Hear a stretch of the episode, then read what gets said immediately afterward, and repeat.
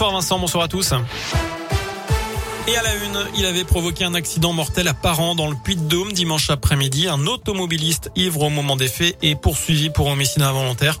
Il devait être mis en examen cet après-midi selon la montagne. Dimanche, sa voiture avait percuté une moto dans un virage tuant le pilote. Un homme de 39 ans et blessant sa passagère de 37 ans.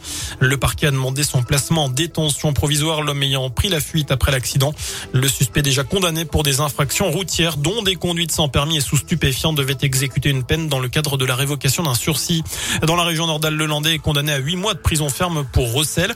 Le meurtrier de Maëlys et du caporal Arthur Noyer était jugé ce matin pour possession d'un téléphone portable et de deux cartes SIM dans sa cellule de Saint-Quentin-Falavie en décembre dernier.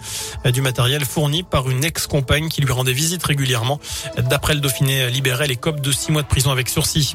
Dans le reste de l'actu, au 14e jour de la guerre en Ukraine, l'alimentation électrique de la centrale nucléaire de Tchernobyl complètement coupée en raison d'actions militaires civiles.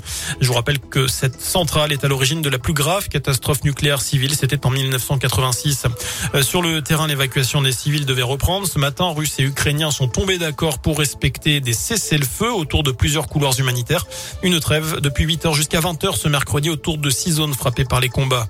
En rugby, Damien Penaud ne s'envole pas pour Cardiff aujourd'hui. Le Clermontois a été testé positif au Covid.